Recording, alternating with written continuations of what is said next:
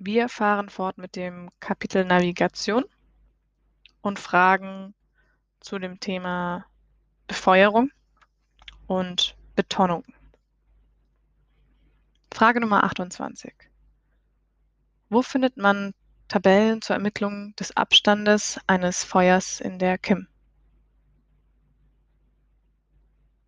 In deutschen und britischen Leuchtfeuerverzeichnissen. Frage Nummer 17. Wie werden Richtungsangaben in nautischen Veröffentlichungen gemacht? Richtungsangaben können zum Beispiel Peilungen, Kurse oder Richtlinien sein. Und diese werden immer rechtweisend in Grad, also von 0 bis 360 Grad und im Uhrzeigersinn rechts herumzählend angegeben. Frage Nummer 18. In welchem Quadrant liegt der rote Warnsektor eines Leitfeuers mit der Angabe Rot 30 bis 42 Grad? Begründe. Der rote Warnsektor, der rote Warnsektor des Leitfeuers leuchtet rot im Südwestquadranten. Denn im Leuchtfeuerverzeichnis steht immer drin, wie man das Leuchtfeuer zu peilen hat damit man es in einer bestimmten Farbe sieht. Also wir peilen das Feuer auf 30 bis 42 Grad und dieses, dieser Warnsektor liegt dann im Südwestquadranten. Also wir merken uns, angegeben sind immer die Peilungen zum Leuchtfeuer. Frage Nummer 19.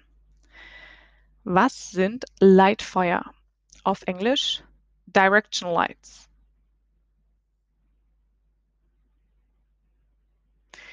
Leitfeuer kennzeichnen ein Fahrwasser, eine Hafeneinfahrt oder einen freien Seeraum zwischen Untiefen. Und Leitfeuer bestehen aus mehreren Sektoren mit verschiedener Farbe oder Kennung. Und die Sektoren sind einmal zwei Warnsektoren und ein Leitsektor.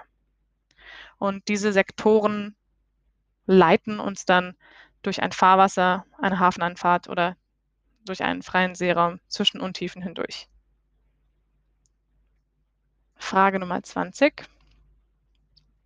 Was sind Richtfeuer? Leading Lights. Und wann befindet man sich in einer Richtlinie eines Richtfeuers? Ein Richtfeuer hilft uns dabei, durch gefährliche Hindernisse hindurch zu fahren. Und ein Richtfeuer besteht aus zwei hintereinander aufgestellten Feuern, und zwar dem Oberfeuer und dem Unterfeuer. Und wenn man die in Deckung bringt, entsteht eine Richtlinie, die einen Kurs im Fahrwasser bezeichnet. Und äh, ein Schiff befindet sich in Richtlinie, wenn eben Unter- und Oberfeuer senkrecht übereinander gestellt sind, also in Deckpeilung zueinander stehen. Und so können wir halt einen Kurs durch ein Fahrwasser, durch eine Hafeneinfahrt zum Beispiel oder auch hier durch einen freien Seeraum hindurch fahren. Frage Nummer 21. Was ist ein Torfeuer? Ein Torfeuer besteht aus zwei Feuern, die die gleiche Höhe haben, die gleiche Lichtstärke und die gleiche Kennung. Und sie sind zu beiden Seiten der Fahrwasserachse genau gegenüber voneinander aufgestellt und sind auch gleich weit entfernt zur Fahrwasserachse angeordnet. Frage Nummer 13. Wo finden Sie Angaben über die Merkmale der, Schifffahrtsbezei der Schifffahrtszeichen? Diese Angaben findet man erstens in den Leuchtfeuerverzeichnissen bzw. in der List of Lights und auch auszugsweise in den Seekarten. Man findet sie zweitens in der Karte 1 int, 1, int 1 des BSH und man findet sie drittens zusätzlich in der Anlage 1 zur Seeschifffahrtsstraßenordnung. Und damit sind zum Beispiel schwimmende Schifffahrtszeichen gemeint, äh, unter anderem Tonnen des Lateral- bzw. Kardinalsystems. Frage Nummer 64. Neben den Fahrwassertonnen liegen auf den Seeschifffahrtsstraßen weitere Tonnen aus, die für die Sportschifffahrt besonders wichtig sind. Welche Schifffahrtszeichen sind das?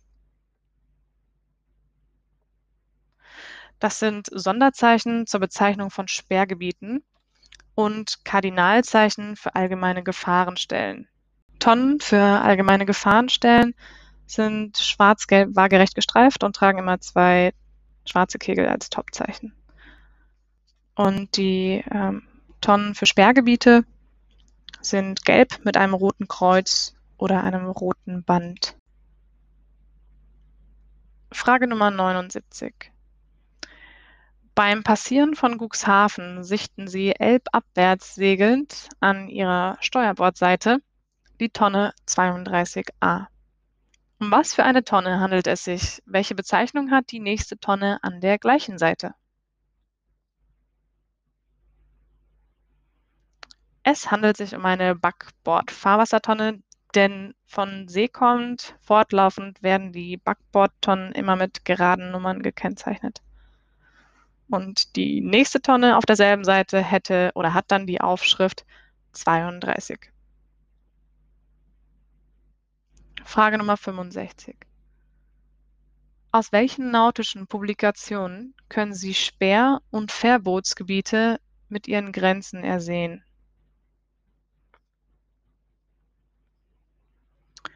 Man entnimmt sie den Seekarten, den Bekanntmachungen für Seefahrer oder den nautischen Warnnachrichten. Das war es auch schon wieder mit den nächsten zehn Fragen. Ich wünsche euch viel Erfolg beim Lernen und alles Gute.